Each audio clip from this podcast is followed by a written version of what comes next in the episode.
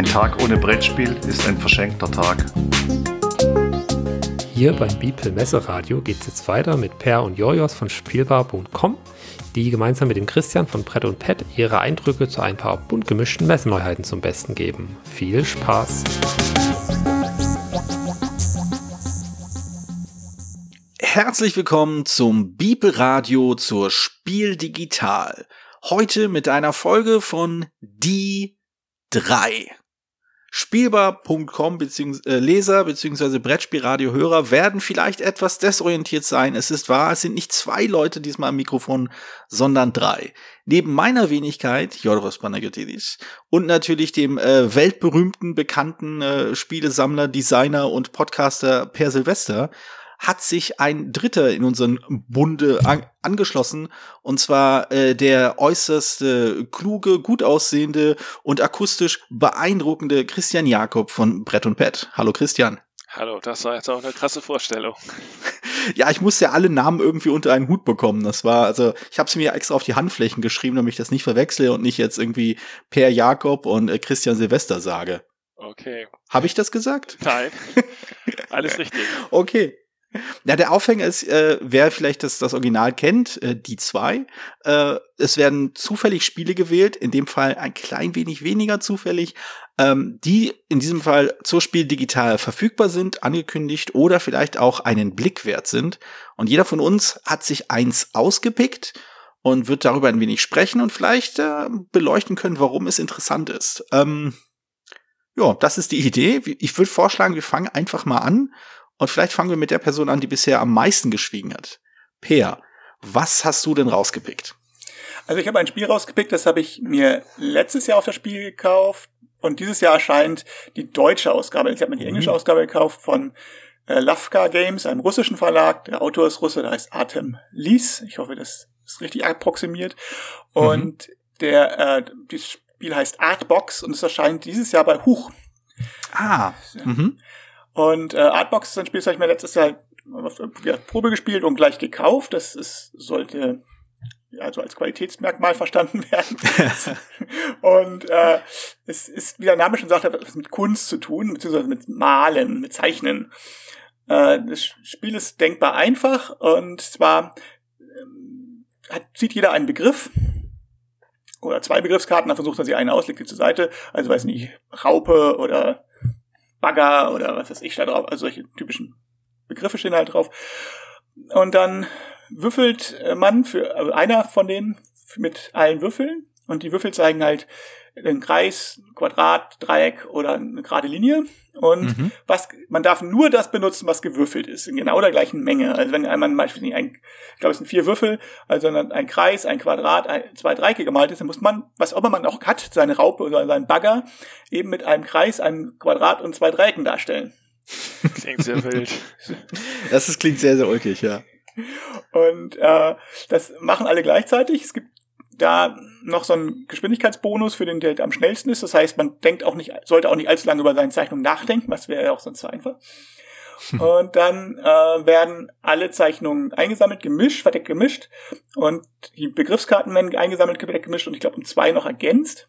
Oder um drei, je nachdem mit viel Spieler man ist, aufgedeckt und dann rät halt jeder, äh, wer also welche, welcher Begriffskarte zu welchem Bild gehört. Also man muss nicht ganz wild raten, was es jetzt sein könnte, mhm. Sondern man hat schon irgendwie ein paar, also ein paar, ja, wie bei, also ein paar, paar Möglichkeiten, es zu erkennen. Und dann kriegt man halt Bildpunkte, wie das üblich ist, für richtig geraten und richtig, man bekommt auch Punkte, wenn man selber richtig erraten wurde. Mhm. Und aber um die Punkte geht es eigentlich nicht. Also es ist eigentlich natürlich lustig, es lebt davon, dass man komische Begriffe mit komischem Zeugs darstellen muss. So. Also ja. Und schönes, einfaches Spiel. Ja, also ich, ähm, ich meine, äh, das ist wieder ein dieser, dieser, dieser Fälle gewesen, wo äh, ähnliche Ideen mehr oder weniger zeitgleich erschienen sind.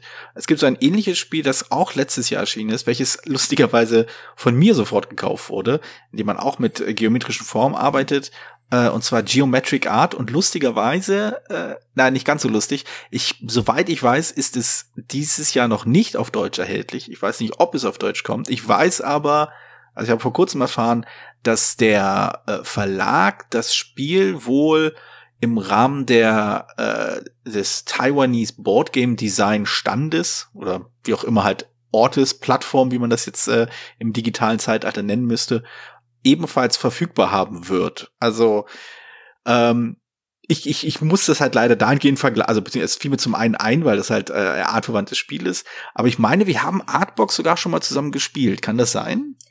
Kann sein, also ich weiß, wir haben Geometric Art auf jeden Fall zusammen gespielt. Ich kenne also beide Spiele. Ja.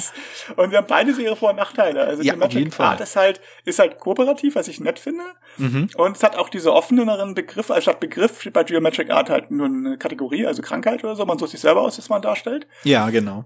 Aber dafür ist es halt sackschwer. Und das ist, ähm, Das ist- Krankheit darstellen jetzt mit Dreiecken, Vierecken und Kreisen, das ist Genau. Das ist nicht einfach. Aber Moment, du, könnt, du könntest halt, nicht. Du könntest halt ein Dreieck malen und wenn du halt einen Kringelkreis machen kannst und es irgendwie schaffst, daraus eine laufende Nase zu machen, kommt man vielleicht drauf. Ja, okay. Also es ist möglich.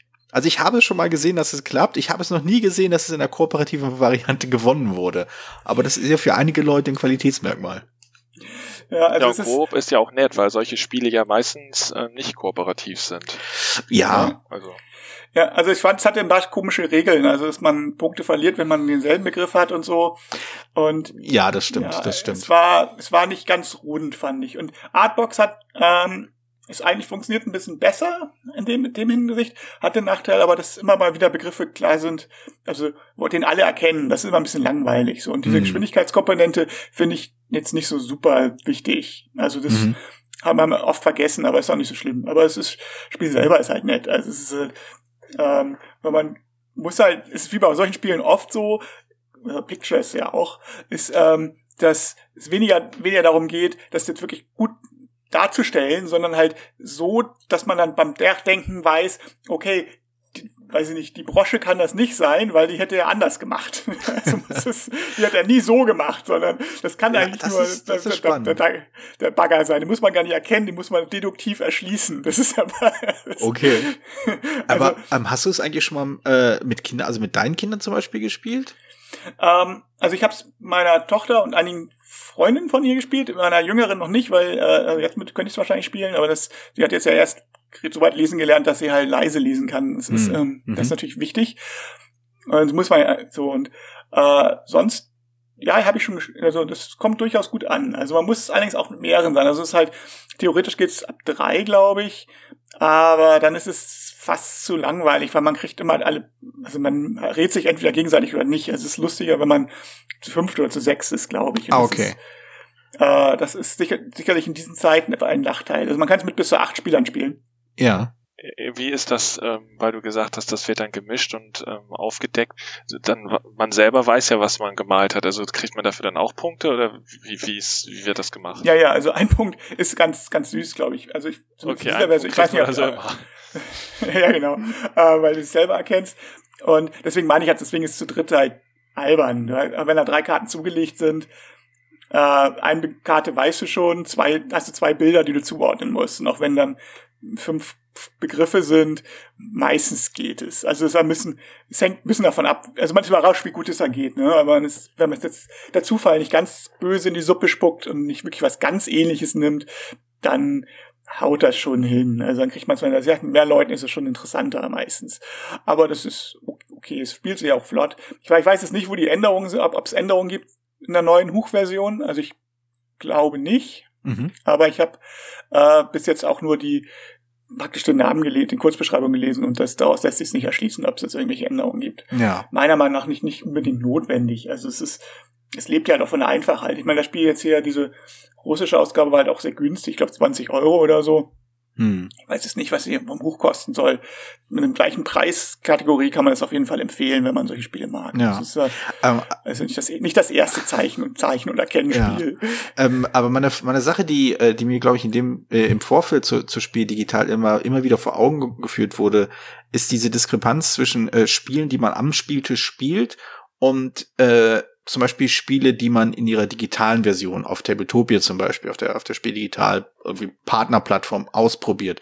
Ich habe da so ein paar Spiele ausprobiert, äh, bei denen ich das Gefühl hatte, dass die digitale Umsetzung, auch wenn sie kompetent und ausreichend war, einen gerade bei etwas leichteren Spielen eine eher eine Hürde darstellte. Sie haben die Spiele irgendwie träge gemacht, irgendwie lang gezogen, umständlich gemacht, obwohl man, wenn man genau hinschaut, merkt man sofort, okay, das ist also jetzt nicht bei Artbox, aber bei anderen Spielen, das ist ein ganz einfaches Kartenspiel. Wenn ich das am Tisch spielen würde, würden die ganzen Schwierigkeiten, die ich mit der Steuerung und tralala habe, sofort wegfallen und ich würde sofort merken, wie einfach und leichtfüßig und schnell dieses Spiel spielbar ist. Hab, denkst du, dass ähm, Artbox so ein Spiel ist, das von einer, das von einer digitalen Umsetzung äh, profitieren würde, weil es irgendwie auch ohne irgendwo, hinfahren zu müssen gespielt werden kann? Oder ob man da als, als Zuschauer oder, oder als irgendwie jemand, der das probiert, immer im Hinterkopf behalten müsste, wenn ich das tatsächlich spielen würde, wäre es einfacher. Ich könnte gar nicht mehr vorstellen, wie das so. Also man müsste ja die Zeichnungen müsste man ja dann mit Tabletopia oder so machen. Ja. Also du müsstest ja online zeichnen, was ich überhaupt nicht kann. Ich meine, vielleicht noch lustiger noch, aber Ja. äh, dadurch, dass hier um, um, um geometrische Formen geht, also das finde ich schwierig. Mhm. Also das äh, glaube ich, Schön mit der Maus malen. ja, ja, das ist also vielleicht vielleicht mit dem Touchscreen würde das vielleicht gehen, wenn man das so umsetzt, aber und so ich habe ja kurz überlegt bei Discord, dass du dafür selbst mal, aber das geht ja auch nicht, weil du die mischen ja mischen musst. Hm. Also deswegen ähm, haut das nicht hin. Also das ist glaube ich ein Spiel, was du tatsächlich vor Ort spielst, aber das geht, weil es dann doch in erster Linie ein Familienspiel sein möchte. Ja. Also Also es wäre wahrscheinlich eher ein Spiel, äh, das äh, sollte es man es sich anschauen wollen, äh, wäre man gut dran beraten, sich vielleicht einen Livestream dazu anzuschauen, falls sowas äh, im Programm ist. Ja, ja, auf jeden Fall. Also Ja. das, ist, das, das würde ich schon empfehlen. Aber im Prinzip, also ich, man, also ich weiß nicht, bei solchen Spielen weiß man, glaube ich, relativ schnell, ob einem das gefällt. Wenn man sagt, so zeichnen, Begriffe, Begriffe erklären, in Anführungszeichen, mit Dreieck, Kre- Kreis, Quadrat und geraden Linien, da weiß man eigentlich schon, ob es und das auch noch zufällig. Also Hm. man und man sucht sich gemeinerweise einen Begriff aus, bevor man bevor gewürfelt wird. Also man weiß jetzt auch nicht, äh, wenn man jetzt man ärgert sich natürlich auch mal die Hälfte der Zeit, dass man ähm, dort nicht doch den anderen genommen hat. Das wäre jetzt viel einfacher gewesen, die Raupe darzustellen, wo fünfmal der Kreis gewürfelt wurde als ein Bagger. Aber äh, weiß man ja weiß man ja vorher nicht. Ne? Das ist wahr, das ist wahr. Das ist eine unterhaltsame Vorstellung. Aber okay, ähm, also ich, also ich muss sagen, es ist wirklich lange her, dass ich Artbox, Artbox gespielt habe. Ich habe es, glaube ich, in der Tat mal gespielt. und Es könnte wirklich gut sein, ich es nur auf der Spiel äh, 2019 gespielt habe, äh, als man Menschen noch irgendwie nahe treten konnte.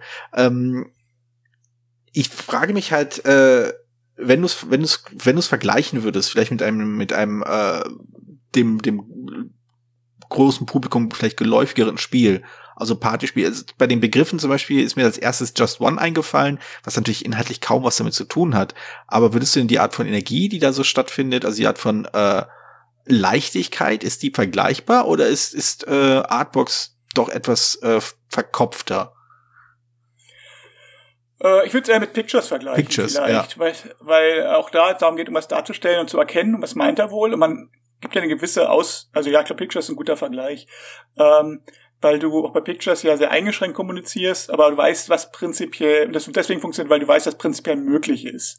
Ne? Bei Pictures ist es halt noch eingeschränkter, also es ist ja noch schwieriger, irgendwas darzustellen mit den meisten Krams, was man da hat, als, Mhm. also, also wenn man jetzt nicht wirklich nur fünf Kreise würfelt oder vier, äh, dann hat man meistens auch ganz gute Möglichkeiten. Also irgendwie. Aber ähm, dafür sind es halt nur Begriffe und keine Bilder, die man kopieren muss. Ja. So, also es ist, das ist, glaube ich, also ich würde es tatsächlich mit Pictures vergleichen wollen, ein bisschen. Ob es jetzt, es ist halt nur, ja, es ist halt noch ein bisschen, es ist halt auch lu- ähnlicher Humor, es ist auch lustig und es ist, ähm, nur halt noch zeichnen, was auch immer witzig ist. So, Mhm. es ist so Pictures oder ähm, das, ja, so, ansonsten natürlich so, oder äh, Pixelstücke, was ich auch sehr schätze. Mhm. Das ist ein älteres Spiel, falls jemand das kennt, das war nicht so bekannt. Aber ja, von den Bekannten würde ich Pictures sagen. Was Ja. ist denn das mit dem Zeitdruck? Also was, was ist das für ein Timer? Eine Minute, zwei oder noch kürzer? Nee, das ist einfach so, wer am schnellsten, fer- wer am schnellsten Ah. fertig ist. Einfach. Ah, okay. Also, und dadurch Keine hast du, Sanduhr oder hast du so. eine Mutterversion.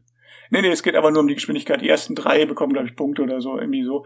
Und ähm, ich hab's ganz, ganz genau weiß es nicht mehr, aber es war, äh, dass, dass die ersten, ich glaube, die ersten beiden bekommen Punkte. Oder die ersten drei, weil wenn man mehr als sechs spielt. Mhm. Und dadurch möchtest du dich schon beeilen. Und danach hast du eigentlich Zeit. Ich meine, du beeilst dich am Anfang und dann, also nur vier Formen malst, dauert es ja eh nicht so lange. Also ist ja nicht. Das ist so, ja. Das ist wahr. Das ist wahr. Okay. Also, also wobei die Form natürlich, äh, also die kannst ja in der Größe variieren zum Beispiel. Also insofern du musst du auch kannst du ein bisschen kreativ sein oder dass du dass du halt ineinander schachtelst oder dass du die, also am Kreis bringt das Drehen nicht so viel, aber beim Dreieck halt auf der Kante spielst oder so. Den Satz möchte ich aber hören. Ich muss mal kurz den Kreis drehen, damit das reinpasst. Sehr schön.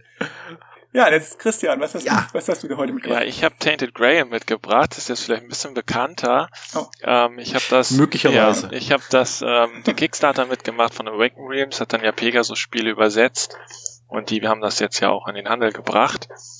Und ich habe das mit meiner Frau zusammen gespielt, insgesamt über 42 Stunden. Wir haben die Kampagne also durchgespielt. Und ähm, ja, ich habe das Spiel vor allen Dingen deswegen ausgewählt, weil es ja nicht ganz günstig ist, kostet glaube ich 129 Euro. Ui. Und ich habe das bei meinen Lesern, aber auch irgendwie in Foren und allgemein dieser Brettspielblase so ein bisschen mitbekommen, dass sich die Leute halt fragen, äh, ist das das Spiel wert? Ähm, da ist halt das Risiko größer bei so einem hohen Preis, äh, ob man sich das dann halt zulegt. Mhm. Und ähm, ja, in dem Spiel geht es darum, dass man im bekannten Reich von Avalon und der Artus-Sage ähm, mit, mit seinen Figuren äh, herumzieht und das Reich halt erkundet. Es ist in erster Linie ein Erzählspiel. Wer Seventh Continent äh, kennt, das geht so ein bisschen in die Richtung. Also man erkundet die Welt, dann legt man Karten aus und dann bildet sich so langsam eine Landschaft ab. Und innerhalb oder auf diesen Karten kann ich dann ähm, Begegnungen erleben und da kommt man dann in dieses den Hauptbereich des Spiels. Da gibt es dann nämlich ein Buch, das ist wie so ein Abenteuerbuch, war aber in den 80ern ja total beliebt, wo dann ganz viele Einträge drin sind und dann liest hier weiter und dann hat man Entscheidungen und dann sitzt man da zusammen und überlegt sich halt, wie soll das jetzt weitergehen. Und ähm, das Buch ist halt extrem umfangreich. Also ich, ich, ich weiß jetzt nicht, wie viele Einträge es da gibt, aber im, im hinteren Bereich gibt es nur Geheimnisse.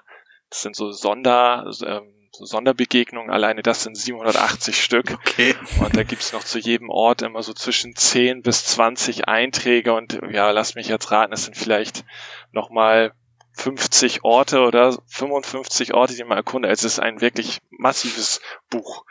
Und ähm, das ist halt der Hauptspaß, sich durch dieses Buch zu arbeiten. Und ähm, ja, es ist relativ melancholisch, vor allen Mhm. Dingen auch am Anfang. Also diese Welt geht dort halt kaputt. Und die Wildnis, so heißt das, das ist wie so ein Nebel. Ähm, man weiß am Anfang nicht so genau, was das ist. Das will ich hier jetzt auch gar nicht verraten. Es geht so ein bisschen auch darum, dass man das Geheimnis da erkundet.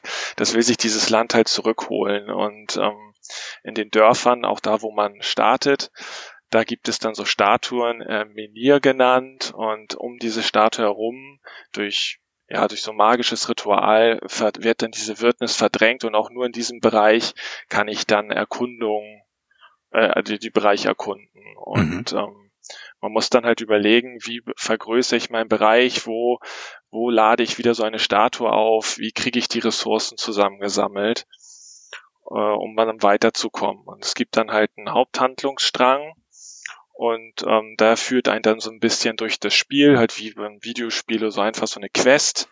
Mhm. Und ähm, ja, wir hatten sehr, sehr viel Spaß. Äh, es hat eine grandiose Atmosphäre. Ich finde die Übersetzung sehr gut. Äh, aber es hat halt auch so ein paar Nachteile. Und wenn man da am Anfang das Spiel falsch angeht, dann wird es, glaube ich, ein großer, äh, äh, wird man sehr, sehr frustriert oder kann sehr frustriert sein. Aber das, das ist ja, das, also das ist ein interessanter Ansatz. Also ähm, eine Sache, die ich jetzt, ich weiß nicht, ob ich das irgendwie äh, nicht mitbekommen habe, was durchaus im Bereich des Möglichen ist. Ist das jetzt, also du hast, du hast von einer Kampagne gesprochen. Ist das so eine Kampagne, die, wenn man sie zu Ende gespielt hat, das Spiel damit quasi aufgebraucht hat? Nein, auf gar keinen Fall. Also wir haben es durchgespielt und schon, also ich, das fängt eigentlich, oder bei mir fing das an im zweiten Kapitel, wo man dann eine Entscheidung trifft und man schon merkt, okay, das geht jetzt aber wirklich links, rechts. Mhm. Äh, und nach der Entscheidung merkt man, da geht's auch nicht mehr zurück. Und da dachte ich sofort, oh, ich muss eine zweite Gruppe eröffnen und äh, den anderen Weg ausprobieren. Und das hat man halt häufiger. Und das ist aber auch einer der Gründe, wo das so ein bisschen frusten kann, weil man ähm, so viele Entscheidungen trifft und die der Weg, den man da geht, auch sehr verzweigt ist und man an vielen Stellen einfach merkt, was man nicht erlebt oder nicht schafft. Ja. Das ist nämlich anders als in so einem Computerspiel, wo das ja unter der ähm, Oberfläche passiert, wo irgendwelche, ähm, naja, wo, wo, wo der Code irgendwas ausrechnet und man sieht es dann vielleicht gar nicht mehr. Ne? Also eine Abzweigung ist dann gar nicht mehr möglich und in dem Spiel muss ich das alles nachhalten. Es hat dann relativ hohen Verwaltungsaufwand. Mhm. Man hat dann so, so ein Blatt und dann trägt man immer einen Status ein, irgendwie, ja, wenn man die und die Person trifft, dann steht da, trage hier, mach da und da ein Kreuz. Und dann weiß das Spiel und das Buch, dass du diese Person getroffen hast. Mhm. Und ähm, ja, und dieses, dieser DIN A5-Zettel ist das, glaube ich, der ist halt voll mit Kästchen, die man ausfüllen kann. Und ab der Mitte des Spiels guckt man dann da so rauf und sieht, okay, wir haben ein Viertel geschafft, äh, das fühlt sich komisch an und dieser Zettel führt dann immer vor Augen, was man halt alles nicht erlebt hat. Das macht natürlich irgendwie neugierig, wenn man sagt, okay, ich will das jetzt nochmal spielen. Ja. Auf der anderen Seite ist es dann manchmal so ein bisschen, ja, fühlt sich halt blöd an, weil man manche Dinge einfach nicht erlebt. Mhm. Und man denkt, ja, also bei, bei diesen Choose Your Own Adventure Books, von denen du auch schon gesprochen hast, ist es ja dadurch kompensiert, ist es ja auch so, aber das ist ja kompensiert, dass man alleine so ein Buch ja schnell immer mal wieder ausprobieren kann und durchlesen kann. Wenn du jetzt sagst, so eine Kampagne dauert 40 Stunden, dann ist es ja nicht so, Nein, auf nicht so oft. aber ich habe noch mal eine Frage, ich weiß nicht ganz mitgekriegt habe. Also außer den jetzt diese Entscheidung zu treffen, was genau, also ist das jetzt das Spiel, diese Entscheidung zu treffen, oder ist da noch ein Spiel, also mit Spielbrett ist da ja auch, glaube ich. Ja, da ist natürlich noch Mechanik noch? hinter. Ne? Also man hat ein hm. bisschen Deckbuilding, wo man dann seinen Charakter verbessert. Man kämpft natürlich auch. Man hat auch äh, Diplomatie. Also es ist nicht immer nur, dass man da das Schwert schwingt, sondern man trifft dann auch irgendwie mal einen bösen Druiden oder einen, der einen da irgendwie am Weg, äh, äh, am Weiterkommen hindern möchte. Und mit dem muss man dann sprechen.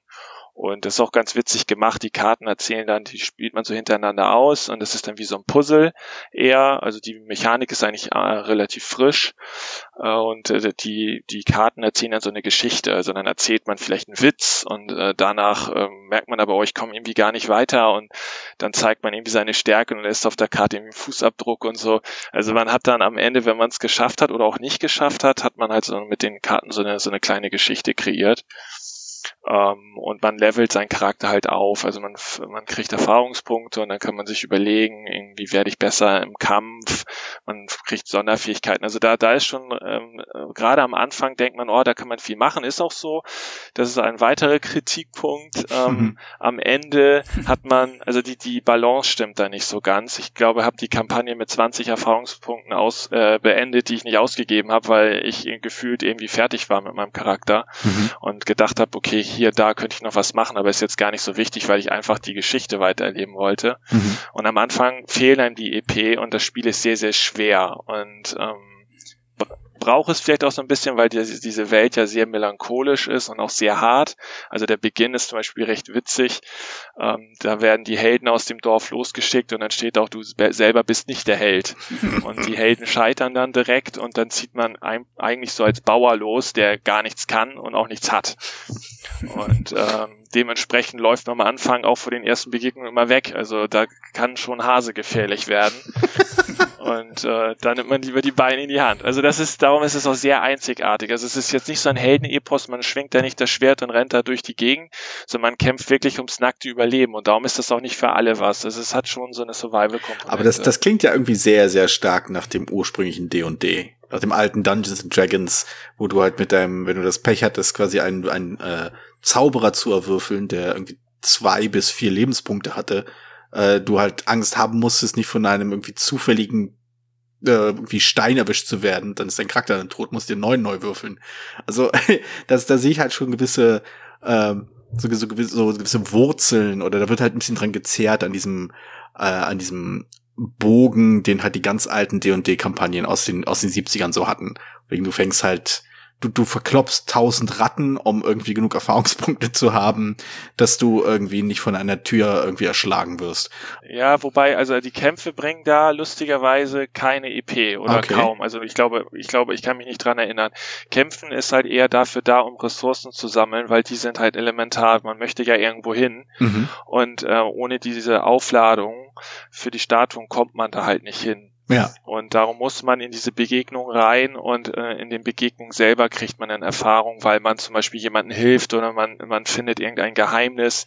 Also die, die Erfahrungspunkte lauern eher in dem Buch und nicht in den Kämpfen, die über Karten Ah, abgewickelt okay. werden. Kann, kann man denn sterben? Also Ja, auf jeden Fall kann man sterben. Also das war, ähm, wir haben das angefangen und gleich im ersten Kapitel, wo man denkt, okay, das ist ja vielleicht noch ein bisschen locker, habe ich mich da an einem Ort, da will ich jetzt natürlich nichts verraten, ein bisschen verrannt und dann habe ich auf einmal gelesen und die Kampagne ist vorbei. Das fand ich sehr lustig. also das, Waren das die Punkte, die du meintest, dass es zu Beginn äh, frustrierend sein kann oder dass man da bestimmte Fehler äh, vermeiden muss, wenn man da falsch rangeht? nee, das ist noch was anderes. Äh, das erste Kapitel ähm, zeigt einen so ein paar Wege. Das sind ähm, ja zeigt einem Wege auf und die Quest ist sehr durchstrukturiert. Okay. Und dadurch lernt man, dass man dieser Quest hinterher eilt. Und wenn man dann das erste Kapitel abgeschlossen hat und man fängt dann das zweite an und kriegt eine neue Quest, dann man hat ja den, man hat den Zeitdruck, also es vergehen da ja Tage und die Ressourcen gehen aus, man hat keine Nahrung mehr. Äh, also lernt man, man muss sehr effektiv spielen. Jetzt habe ich die Quest, geht da und dahin und man hat so eine kleine Landkarte, dann kann man sich so ein bisschen orientieren und weiß, oh, jetzt muss ich ganz in den Westen. Dann nimmt man die Beine in die Hand, haut die ganze Energie und Nahrung raus und versucht da so schnell wie möglich hin. Dann kommt man da an und muss irgendwas vorweisen oder kommt gar nicht irgendwie in die Burg oder ins Dorf und denkt sich, hör, was soll das denn jetzt? Und äh, dann hat man gar keine Nahrung mehr, die hat man schon verbraucht und äh, steht eigentlich hilflos im Nirgendwo und äh, dann geht's einfach nur noch bergab. Mhm. Und äh, das ist so ein bisschen blöd, weil das erste Kapitel einem das so beibringt und eigentlich muss man sich so viel Zeit lassen wie möglich und die Reise als, also das, das, die Reise ist das Spiel und nicht die Questerfüllung. Mm, okay. Und darum muss man bei den Orten stehen bleiben und die auch wirklich besuchen. Und dann erlebt man auch tolle Nebengeschichten und kleine Quests und das ist halt der Kern des Spiels. Und das muss man erstmal so sich selbst beibringen. Also das zweite Kapitel mit meiner Frau, da haben wir sieben Stunden dran gesessen, was völliger Wahnsinn eigentlich ist. Äh, Das kann man auch gut und gerne in eineinhalb Stunden schaffen, weil wir uns da so verrannt haben. Und da muss man nämlich irgendwann wieder zurücklaufen und dann fehlt einem dafür die Nahrung und Mhm. dann wird es auch wirklich brenzlig und frustig. Okay. Also man soll, muss sich da wirklich so ein bisschen Zeit lassen. Man kann das Spiel auch jederzeit abspeichern, das funktioniert ganz gut. Ja, aber so- als, wenn, als, als jemand, der das Spiel jetzt halt schon gespielt hat und auch kennt und äh, vielleicht gibt es den einen oder anderen Zuhörer, der das, äh, der das total reizvoll findet, welchen Tipp würdest du denn geben? Also was ist denn so die richtige Herangehensweise, um äh, sowohl das Gefühl zu haben, ich habe mein Geld sinnvoll angelegt, also das waren die 130 oder was auch immer, wie viele Euro es sind, äh, die haben sich gelohnt, denn ich habe, denn ich weiß genau, was ich bekomme und so wie ich es spiele, hole ich wirklich das meiste raus. Was ist denn so deine, was ist denn so dein Tipp, was dieses Spiel angeht? Ähm, der größte Tipp ist eben, dass man sich die Zeit nimmt und nicht von Ort zu Ort hetzt und denkt, die Hauptquest, Ja. das ist die Geschichte. Und die Geschichte wartet zwischen den Anfang der Quest und dem Endort. Das ist die Geschichte, da erlebe ich äh, Dinge, da lerne ich auch neue Abzweigungen Mm, kennen, wo mhm. auf einmal die Geschichte eine andere Fahrt aufnimmt. Ähm, und wenn man da durchhetzt, weil man denkt, so im Prinzip wie bei einem Videospiel oder es gibt ja auch andere Brettspiele, die das so vorleben, ich muss zu Ort A und da geht es weiter. Nein, es geht schon ab dem ersten Schritt weiter, nämlich im nächsten Dorf, im nächsten Wald, in der nächsten Höhle und nicht am Mhm. Ende. Da ist das Kapitel vorbei, da geht dann das Mhm. nächste los. Und das muss man halt verinnerlichen und man muss natürlich auch Spaß Okay, haben ja. an diesem an dieser Survival-Komponente. Das Spiel ist halt schon schwierig und ist auch manchmal frustig. Dadurch ist die Atmosphäre aber auch sehr einzigartig. Es, das, das Spiel le lebt das halt und das, so sind auch die Texte geschrieben. Die Leute sind da zum Teil am Verhungern. Es gibt viele Flüchtlinge und wenn man dann da irgendwie so durchmarschieren würde als strahlender Ritter, das würde halt Mhm. gar nicht passen. Wie vielen Spielern kann man das spielen? Also du habt das jetzt zu zweit gespielt offensichtlich. Ähm, Ja, wir haben das zu aber zweit ähm, gespielt. was meinst du, wie würde es mit mir, also es geht glaube ich auch bis zu vier oder was? Und Ja. ist es sinnvoll oder eher nicht? Man kann das zu viert spielen, würde ich aber eher von abraten, alleine kann man es, glaube ich, auch noch ganz gut spielen. Mit einem Helden wird es dann halt ein bisschen schwieriger, aber ist dann natürlich noch ein bisschen mehr Atmosphäre, wenn man alleine mit zwei Charakteren spielt. Ich mag sowas nicht, das ist dann immer so Verwaltungsaufwand irgendwie, dann fehlt mir auch die Bindung. Ich, ich mag das dann lieber fokussiert auf einen Helden, wird dann aber halt schwieriger. Und wenn man mit drei, vier Leuten spielt, kann man auch machen, geht aber glaube ich nur, wenn man dann sagt, man bleibt als Gruppe auch zusammen.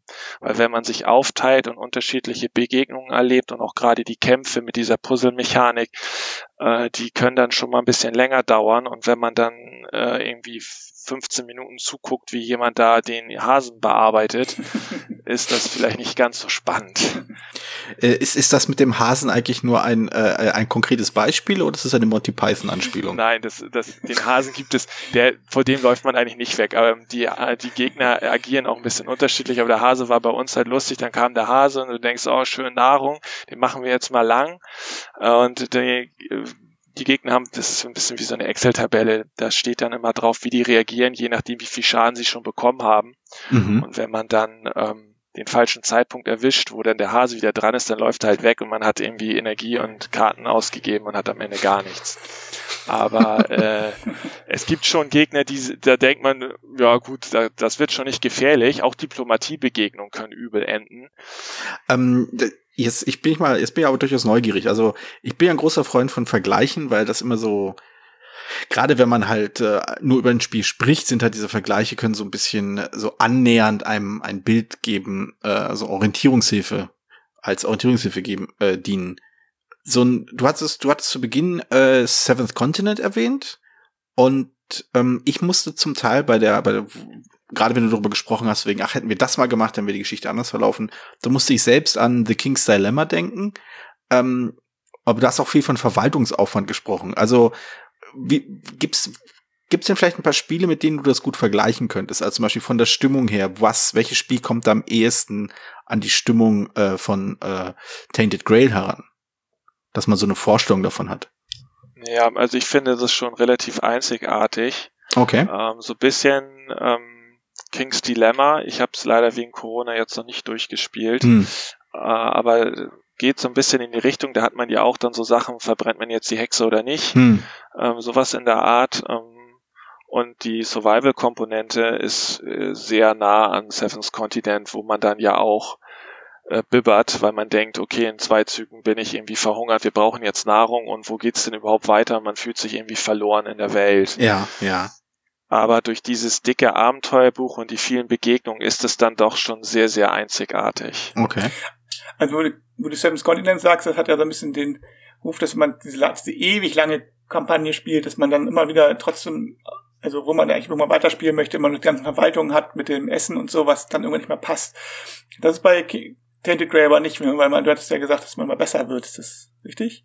Ja, Genau, nee, das, das hat man nicht. Also irgendwann, irgendwann switcht das halt so ein bisschen. Also ich kann jetzt ja auch nur über meine Spielerfahrung, meine, meine, meinen Story-Part da reden. Es ja, kann klar. natürlich sein, dass wenn man da andere ähm, Abzweigungen nimmt, dass das so ein bisschen anders ähm, abläuft.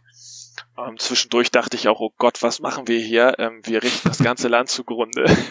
äh, ja, also ich will es auf jeden Fall noch ein zweites Mal spielen. Alles ganz lustig. Ich hatte ähm, äh, weil gerade heute, also gerade, also ich glaube eine halbe Stunde bevor ich diesen Podcast aufgenommen habe, hat, habe ich gerade eine E-Mail gekriegt vom Freund aus Hamburg. Und äh, falls ich nach Hamburg noch einreisen darf in den Herbstferien, äh, dann aus Berlin, äh, dann wollte ich, dann hat er gedacht, hey ja, wir, was hältst, wir können ja mal Tainted Grail spielen. er hat das nämlich irgendwie in der englischen Ausgabe damals gebacken und äh, ich hätte jetzt, hatte erst gedacht, naja, wenn das jetzt so ein Monster ist, aber andererseits reizt mich das zumindest mal anzuspielen. Jetzt, weil ich, weil ich nicht weiß, also bei Gloomhaven ist ja eher so, hm, eine einzelne Partie kann man theoretisch spielen, ist aber nicht sinnvoll. Ich weiß nicht, also als als Kennenlernpartie ist das okay, wenn man dann nur an einen, wenn man dann einen, einen Abend spielt, oder meinst du, das bringt überhaupt gar keinen, macht überhaupt keinen Sinn? Doch, man, man versteht das Spiel dann schon, man weiß auch, man, man kann diese Stimmung halt schon atmen. Ähm, aber wie gesagt, das erste Kapitel ist halt noch sehr linear und hat auch nicht diese Freiheit. Die erlebt man dann erst später. Ah, okay. Aber die Grundmechaniken, also man, das, das wird einem schon näher gebracht. Es hat auch ein super Tutorial. Man kommt da also gut rein, ohne jetzt im Regelbuch da die ganze Zeit rumzublättern. Das haben die ganz schön gemacht. Und ich habe es auch, weil einige bei mir im Freundeskreis und Spielerkreis neugierig waren auf das Spiel. Die habe ich dann auch eingeladen. Mit denen habe ich auch dann einmal das äh, erste Kapitel gespielt und habe mir die ganze Zeit ins Fäustchen gelacht, weil die ganz anders vorgegangen sind und sie haben das erste Kapitel auch gar nicht geschafft. Ach, diese Idioten. genau so. Okay, aber das, das klingt ja wirklich nicht uninteressant. Aber was mich jetzt gerade reizt, was ich, was, was ich versuche herauszufinden, du hast das Spiel ja als eine, als melancholisch beschrieben. Die Grundstimmung ist eine melancholische, aber das Spiel ist eben auch besonders und einzigartig. Und ich versuche gerade herauszufinden, was genau diese Einzigartigkeit eben ausmacht. Was ist das, was ist die eine Sache, die Spieler, wenn sie Tainted Grail für sich entdeckt haben, begeistern wird? Was wird sie packen und was ist es, was das Besondere daran ist? Ist es vielleicht die Geschichte selbst, die Art, wie sie geschrieben ist? Ist es vielleicht etwas Mechanisches, die Art und Weise, wie die Geschichte im Laufe des Spiels ausgebaut wird? Oder ist es diese Stimmung, die da übertragen wird? Also was genau ist in deinen Augen das schlagende Verkaufsargument und der Grund für die Begeisterung welches dieses Spiel ja offensichtlich bei dir zu wecken scheint und vielleicht auch bei einigen der Zuhörern hoffentlich wecken wird. Ja, ich, ich würde sagen, es versucht einfach ein äh, umfangreiches, ein typisches Rollenspiel, was man eher auf der Konsole oder am PC erlebt, aufs Brett zu bekommen. Ah, okay. Und weil, weil in diesem Umfang und diese, also das sind 14, 15 Kapitel mhm. und wirklich, das ist ein dickes Buch, wo man so viel Story erlebt und Quests und Personen trifft, das erlebt man sonst so eigentlich nur im Videospiel. Und darum hat man halt dann leider diesen Verwaltungsaufwand, weil das im Videospiel halt unter der Oberfläche läuft. Und hier musst du dann halt selber Häkchen setzen und auch wenn man vorliest, man kommt an einen Ort, dann steht da, hast du Status so und so, hast du Status so und so, dann lies hier weiter. Hm. Das ist dann manchmal so ein bisschen, ja, unelegant. Ich wüsste aber auch nicht, wie man es besser macht, wenn man das halt so abbilden möchte wie ein Videospiel. Mhm. Das ist interessant, denn also das, das finde ich für, für mich auch sehr greifbar. Also die Vorstellung des Computerrollenspiels oder des äh, Videospiel-Rollenspiels in Form eines Brettspiels. Ähm, das ist ja auch irgendwo die Inspiration zu Gloomhaven gewesen, wenn man halt äh, äh, dem Designer Glauben schenken darf, der ebenfalls ein ähnliches Ambiente einfangen wollte. Aber das hilft mir zumindest, mir vor Augen zu führen, äh, welche Art von Spielgefühl hier übermittelt werden soll und ich habe schon ziemlich genaue Vorstellungen darüber, wer vielleicht an einem solchen Spiel wirklich Interesse haben könnte. Also wem ich vielleicht ein solches massives Brettspiel damit schmackhaft machen könnte, dass ich auf Computervideospiele oder Rollenspiele vergleiche oder verweise. Also ich zum Beispiel. Ja, also du hast jetzt Gloomhaven genannt. Das ist ja bei uns nicht ganz so gut angekommen. Das ähm, da ist der große Unterschied, dass ich Gloomhaven eher so in die mechanische Ecke stellen würde. Das, das glänzt dort und da ist dann mir viel, viel zu wenig hm. Geschichte gewesen. Und äh, Tainted Grail ist dann genau auf der anderen Seite. Das spielt man eigentlich nicht wegen der Mechanik, äh, sondern eben wegen der Story und dem den Tiefgang innerhalb dieser Geschichte. Hm. Ja, das ergibt schon irgendwo Sinn. Ja, das ist ja, so geht es ja auch so ein bisschen. Ne? Weil, ja, ja, ich fand beide Gloomhaven nicht schlecht, aber es ist halt tatsächlich auch, die Story ist halt sehr flach. Und auch, du machst da nichts groß Besonderes außer kämpfen, wirklich. Und, und das, was jetzt ja wirklich ist tatsächlich mehr so in der raushöre, ist dann mehr so eine Tradition von. Also es gab da so eine Buchreihe, äh, Fable Tales, glaube ich, die war äh, auch aus der Choose Your Own Adventure Book, aber sehr offen. Also du hast eine offene Welt gehabt und mhm. da waren halt jetzt halt auch viel mit Casting gearbeitet, wenn du irgendwo warst und dann hast du Casting gesetzt und du konntest irgendwie das, das war halt, gab halt gar nicht keine Grundstory, sondern du bist halt, konntest eigentlich hinreisen, wo du wolltest und auch die Bücher ähm, irgendwie so, wenn du an, an den Landesgrenzen warst, dann musst du ein neues Buch nehmen. So. War, also es war wirklich ganz interessant, aber es hatte, da fehlte so ein bisschen halt tatsächlich die, die Story. Und Tainted Grail klingt jetzt, also es klingt schon sehr spannend. Also ich mag, bin ein großer Fan von King's Dilemma gewesen. Und das mhm. war ja auch oder bin ich immer noch, aber ähm, ich habe es jetzt mittlerweile zweimal durchgespielt. ja, ich auch.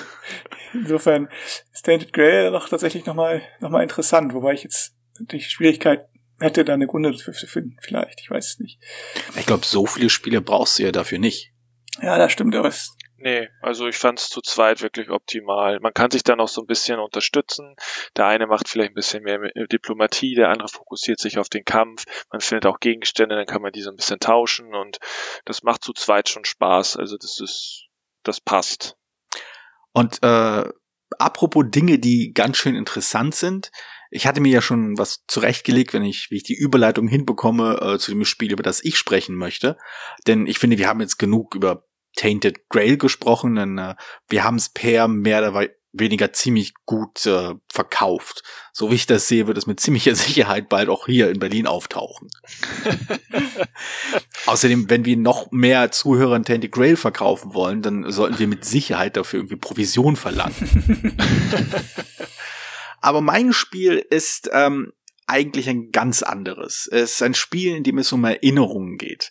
Es geht um ähm, naja, um, um die Ärzte mal zu zitieren, äh, es stellt die Frage, weißt du noch, wie es früher war? Oder konkreter gesagt, weißt du noch, wie unser Urlaub früher war? Bei dem Spiel geht es darum, dass man äh, an, anhand eines Legespiels mehr oder weniger versucht zu rekonstruieren, äh, wie denn der Urlaub verlaufen ist. Obwohl das, das stimmt nicht so ganz. Es geht eher darum, dass man sich daran erinnert, wie die Stadt aussah, die man besucht hat. Und bei diesem Spiel gibt es die Möglichkeit, eine von zwei Städten zu besuchen. Das äh, äußert sich darin, welchen Spielplan man benutzen wird. Ich meine, es ist äh, Singapur und Kyoto. Und äh, darin äh, spielt dann halt das eigentliche Spiel. Ein, äh, das Spiel lautet Remember Our Trip, äh, erschienen bei DLP und äh, im Original gemacht von Sashi. Äh, Sashi und Sashi heißt, glaube ich, der Verlag und Sashi heißt der Designer, wenn ich das alles mehr oder weniger richtig hinbekomme. Ähm, es ist ein, an sich ein ziemlich spannendes äh, Legespiel, was vielleicht eine Mischung aus Carcassonne und einem äh, Roll and Ride darstellt. Okay. Es geht darum, dass man ähm, sich versucht, an seine Reise zu erinnern, daher auch der Titel Remember Our Trip. Und das tut man, indem man äh, versucht zu rekonstruieren, wo denn die verschiedenen Orte waren, die man auf seiner Reise besucht hat. War, äh, wo war zum Beispiel das Hotel, wo lag die große Sehenswürdigkeit, wo waren Geschäfte, wo waren Parks und so weiter und so fort. Wobei diese Plättchen ein klein wenig daran orientiert sind, ähm, ja, also die, vor allem die Sehenswürdigkeiten sind daran orientiert, welche äh, Stadt man besucht. Also die Sehenswürdigkeiten in Kyoto sind halt andere als die äh, Sehenswürdigkeiten in Singapur. Aber das ist so ein kleines Nebendetail. Im Herzen des Spiels ist halt die ähm, das Legespiel, das das Knobeln, wie man seine Sachen halt hinlegen möchte. Und um das zu erreichen, äh, bedient sich das Spiel eines verhältnismäßig einfachen ähm, Wählmechanismus. Man hat so verschiedene Optionen, aus denen man jeweils auswählen kann. Also es kommen zufällig Plättchen hinein äh, und man muss halt immer einen Satz an Plättchen herausnehmen. Man kennt das vielleicht ein wenig aus Azul, äh, indem man sich halt entscheiden muss, okay, welchen, welche Scheibe nehme ich da? Das ist äh, vage daran, also nicht angelehnt, aber das wird vielleicht den einen oder anderen daran erinnern.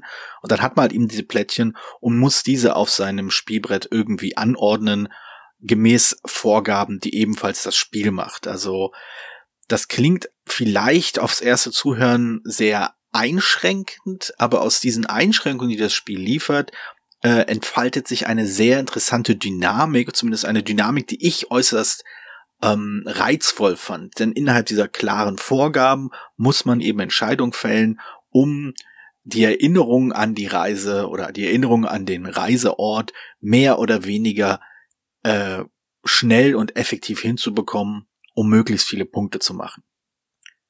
Dabei handelt es sich, wie, wie schon erwähnt, um diese zwei Städte, Kyoto und Singapur. Also ich weiß nicht ganz genau, warum diese beiden Städte gewählt wurden. Also es ähm, macht deswegen Sinn, weil der, weil Sashi nicht der einzige Autor ist, sondern es gibt auch noch einen zweiten mit Daryl Chow und der, der, und der ist aus Singapur. Und ich glaube, die hatten, äh, die haben sozusagen ihre gegenseitigen Heimatstädte genommen, aber ich mag nicht täuschen. Nee, nee, das, das, das ergibt auf jeden Fall Sinn. Also, ähm, das ist natürlich für uns Europäer, ist, ist natürlich Kyoto und Singapur vielleicht so ein ferner, quasi exotischer Ort, aber unabhängig davon, auch wenn man vielleicht keine direkte Beziehung zu diesen realen Orten hat, macht das Spiel unglaublich viel Spaß, denn es entsteht eine interessante, ähm, also unabhängig von den Regeln, entsteht so ein gewisser Charme, während man zusammen an einem Tisch sitzt und versucht zu überlegen, ja, weißt du noch, ich dachte, dass, also äh, diese, diese Gespräche äh, entstehen halt fast von alleine, wie man sich versucht daran zu erinnern, wo denn eigentlich ähm, der Turm stand, also diese Sehenswürdigkeit, wo, wo dann der, der Park stand oder das Einkaufszentrum und so weiter und so fort. Das ist, das ist vielleicht ein bisschen oberflächlich und albern, aber in der Praxis hat mir das einfach wirklich Spaß gemacht. Also so wie man ein klein wenig in andere Themen eintaucht bei Spielen, schafft es halt Remember Our Trip auch eine interessante, ein interessantes Gespräch am Tisch heraufzubeschwören und äh, dass man anfängt rumzuwitzen. Man macht sich halt auch ein klein wenig darüber lustig, ähm, über den Aufhänger, dass, dass drei, vier, fünf Leute, ich glaube vier, bis zu vier Leute so grundverschiedene Vorstellungen davon haben, wo denn eigentlich das Hotel war, in dem sie übernachtet haben und wo sie eigentlich einkaufen waren.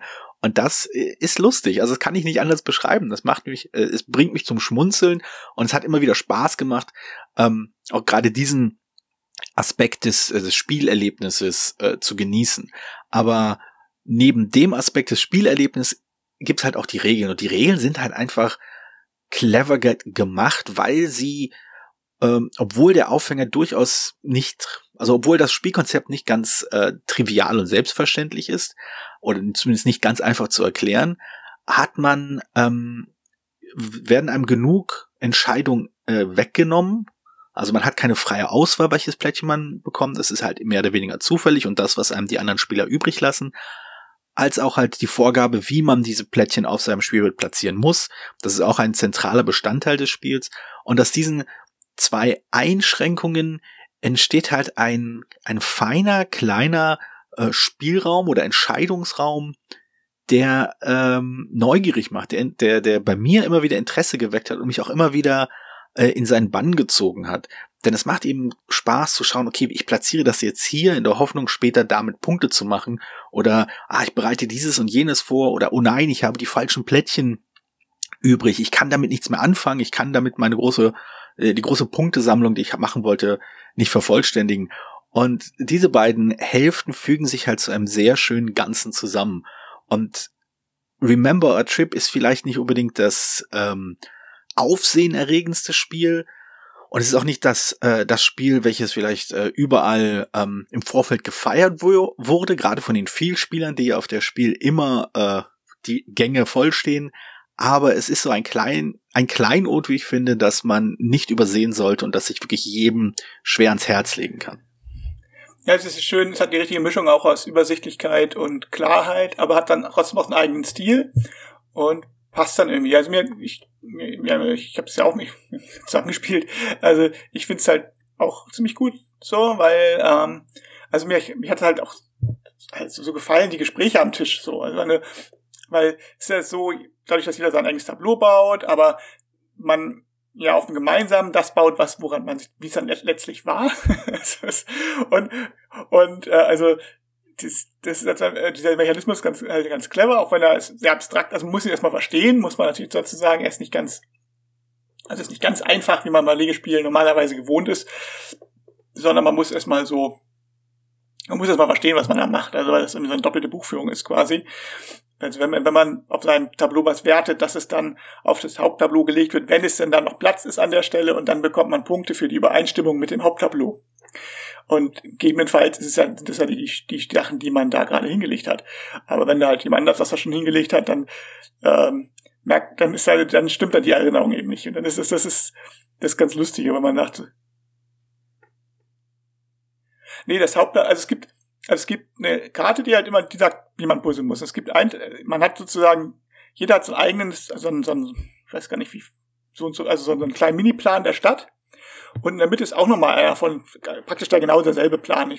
Und, also man hat sozusagen einen Spielplan mehr als Spieler teilnehmen. Und jeder hat einen und einer ist der gemeine, gemeinsame. Und diese, diese Auftragskarte und die, die, die Chips, die man jede Runde wählt, die legen halt fest, also da, wo man auf sein eigenen Tableau bastelt. Aber sobald man eine Gruppe oder eine bestimmte Form gebastelt hat, dann legt man sie äh, oder versucht sie zu legen, jedenfalls auf das auf das zentrale Tableau und dann und dann bekommt also das zentrale Tableau legt sagen fest, so war es wirklich. Also das sind die richtigen Erinnerungen. Also das Haupttableau ist die Vorlage, wie man puzzeln muss. Ja, genau. Äh, aber diese Vorlage setzt sich im Laufe des Spiels eben zusammen. Also der Erste, der sich daran erinnert, legt fest, wie die richtige Erinnerung lautet. Und wenn man nicht schnell genug war, dann kann es sein, dass es dem widerspricht, wie man sich selbst daran erinnern wollte. Und das heißt dann meistens, man bekommt weniger Punkte dafür. Und dann gibt man halt nicht, also man kriegt halt trotzdem eventuell auch Punkte, wenn man also sozusagen das, die Sehenswürdigkeit, die aus mehreren Teilen besteht, äh, eine Reihe zu weit, also eine Reihe weiter links gebaut hat als der erste, der fertig geworden ist, dann stimmen trotzdem noch die Reihen auf der rechten Seite noch so teilweise überein. Das heißt, man kriegt Teilpunkte. Man dachte, und das ist so schön thematisch, weil man wirklich dann denkt so, also man dann auch die Kommentare, ach, ich dachte, das wäre weiter links gewesen. Oder manchmal war da nicht neben, war nicht neben dem Hotel. Hatte ich ja, hatte ich einen Laden in Erinnerung. Aber gut, das scheint wohl falsch gewesen zu sein. Und so.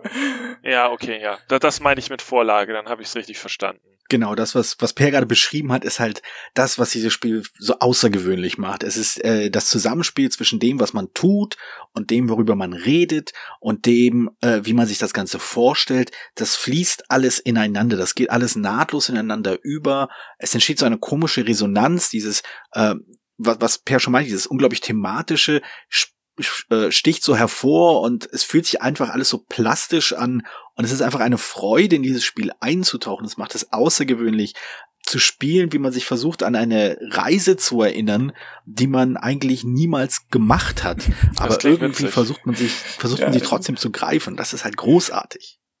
Wobei ich halt auch, äh, ein Grund, weshalb ich das Spiel auch ein paar Mal spielen möchte, ein Punkt, an dem ich mir nicht ganz sicher bin, ist, ob das Spiel nicht in die Knie geht, wenn man es zu kompetitiv spielt. Also ob die Leichtigkeit und das, äh, das sympathisch Charmante des Spiels ein klein wenig äh, abfällt, wenn man anfängt, so wirklich knallhart kompetitiv auf Punkte hinzuspielen, statt das nur so nebenbei laufen zu lassen. Äh, weiß ich nicht genau, weil du hast ja sowieso nur diese, also, alle haben ja die gleiche Einschränkung und da, dass du das, ähm, also neben den also wie du bauen darfst überhaupt und die Plättchen sind ja offen, also die du wählen darfst. Du hast immer nur zwei pro pro Feld sozusagen oder drei, ich weiß nicht mehr genau. Und zwei oder drei Plättchen und die sind, da gibt's ja Überschneidungen. So viele verschiedene Sorten gibt's da nicht. Vier, glaube ich, oder fünf. Und das heißt, die Leute bauen ja, wenn also es funktioniert, passiert ja meistens eher so, dass die Leute sehen, okay, du hast das an die Ecke gebaut, dann mache ich das mal sicherheitshalber auch, so.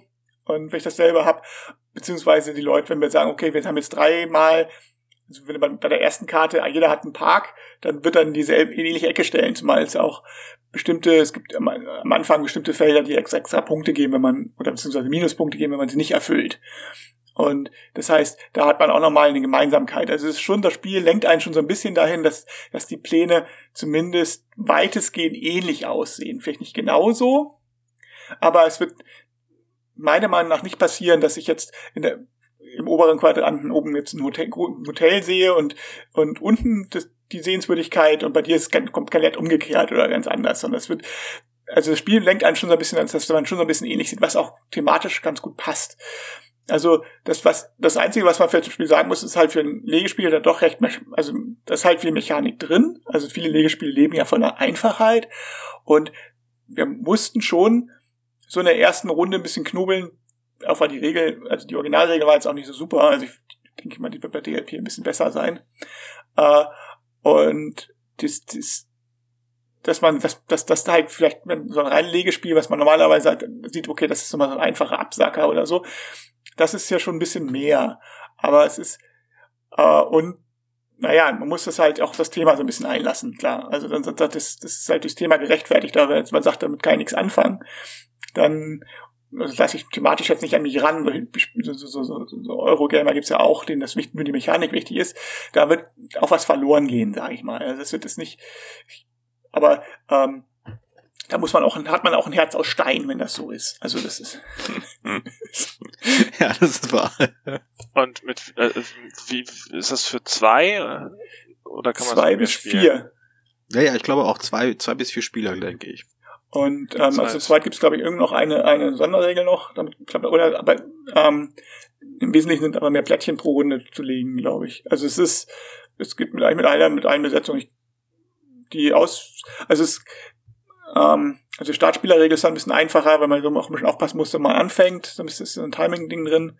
Das natürlich günstiger ist, also wenn mehrere Leute das vierte Plättchen legen könnten von, einem Hotel, von ihrem Hotel, dann ist natürlich der Erste, der das legen kann, bevorteilt. Das sollte man berücksichtigen, wenn man jetzt auf Bundesliga-Niveau spielt, ne, dann sollte man das berücksichtigen. Aber, ja, ich bitte dich, äh, Bundesliga-Niveau. Also wer, wer unter diesem Niveau spielt, der muss sich auch gar nicht an den Tisch setzen. Also wir reden, wir reden doch hier von ernsthaften Spielern. Also echt jetzt.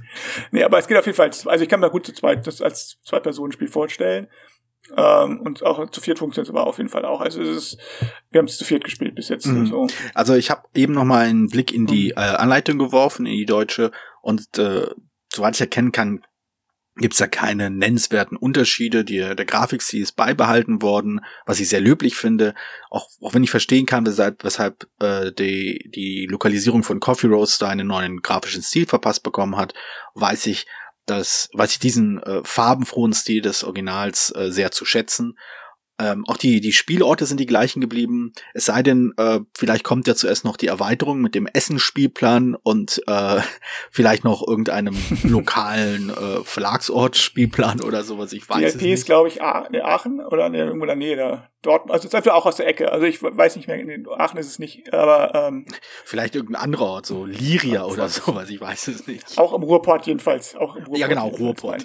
Das passt auch. genau. Nein, also, also, und, äh, ja, genau, es gibt zwei Spielpläne, die sind ein bisschen, spielen sich, also die äh, haben leichte Wertungsunterschiede in den, es gibt bei beiden, gibt Sehenswürdigkeiten, die funktionieren bei beiden ein bisschen anders.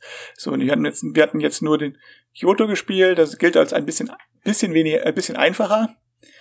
Äh, spielerisch ist, glaube ich, so groß der Unterschied nicht. Also es ist halt, die, die Wertung ist ein bisschen anders, die Formen vor allen Dingen von den Sehenswürdigkeiten sind andere, von denen wir sowieso, glaube ich, nur eins gebaut gekriegt haben.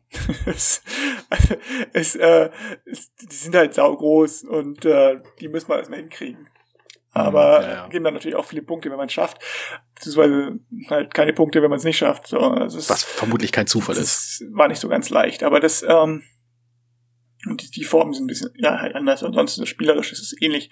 Nee, es ist schon ein sehr, sehr rundes Spiel. Also das denke ich, wenn ich, also ich habe in diesem Jahr noch nicht so viele, also nee, weniger Neuheiten als in anderen Jahren gespielt. Aber, aber das, ja, aber es ist auf jeden Fall in, in, in mein, meiner Top 5, sag ich jetzt mal, ohne jetzt eine aufgestellt zu haben, aber so spontan. Also denke ich, es, oh, so gut. Ja, ich wüsste jetzt auch auf Anhieb nicht, welche Spiele äh, denn im letzten Jahr rausgekommen wären, die ich äh, auf jeden Fall um Welten besser einschätzen würde.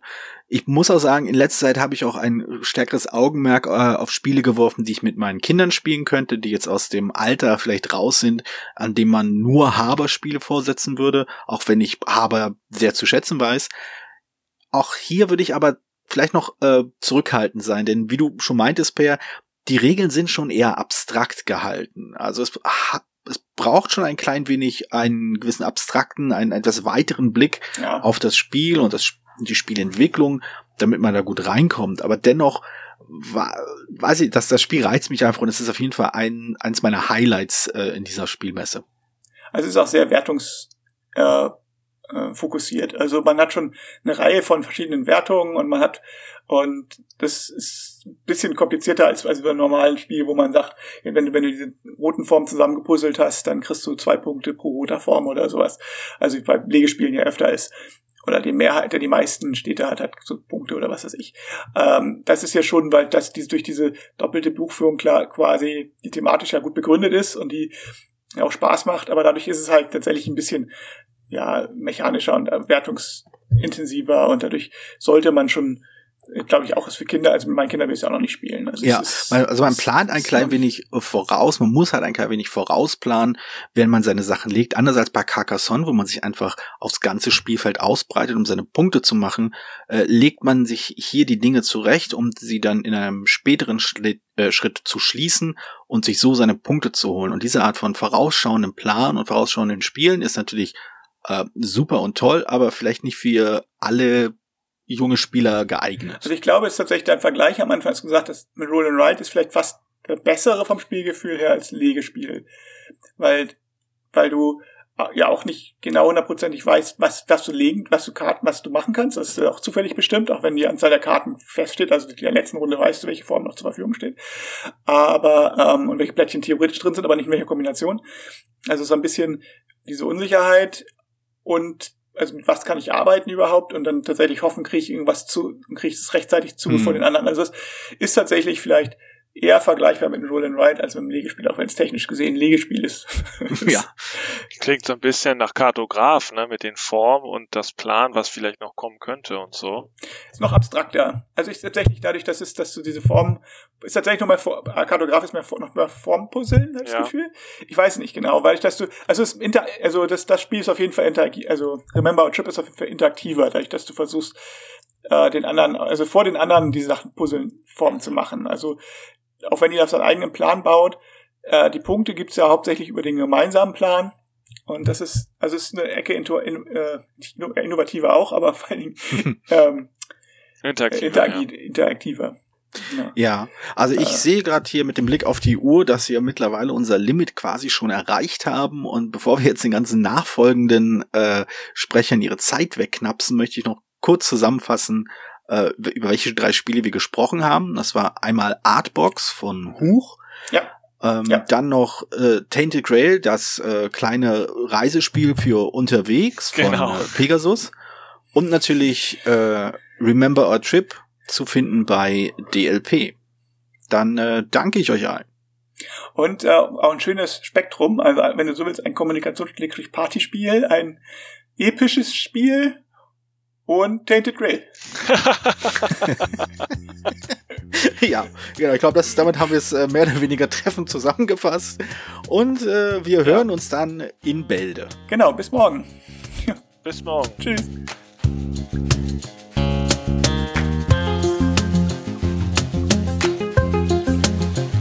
Dranbleiben lohnt sich. Gleich geht's weiter.